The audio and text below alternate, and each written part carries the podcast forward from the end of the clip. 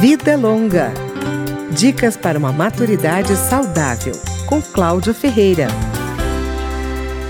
Diversão é o que não falta para quem tem mais de 60 anos. Muitas cidades promovem bailes da terceira idade, que começam à tarde e esbanjam animação.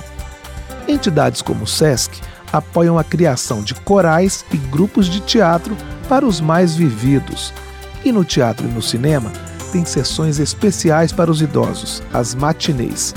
Em algumas delas, os artistas recebem o público mais velho para um bate-papo. Ficam as dicas. Vida Longa, no Dia Mundial do Idoso.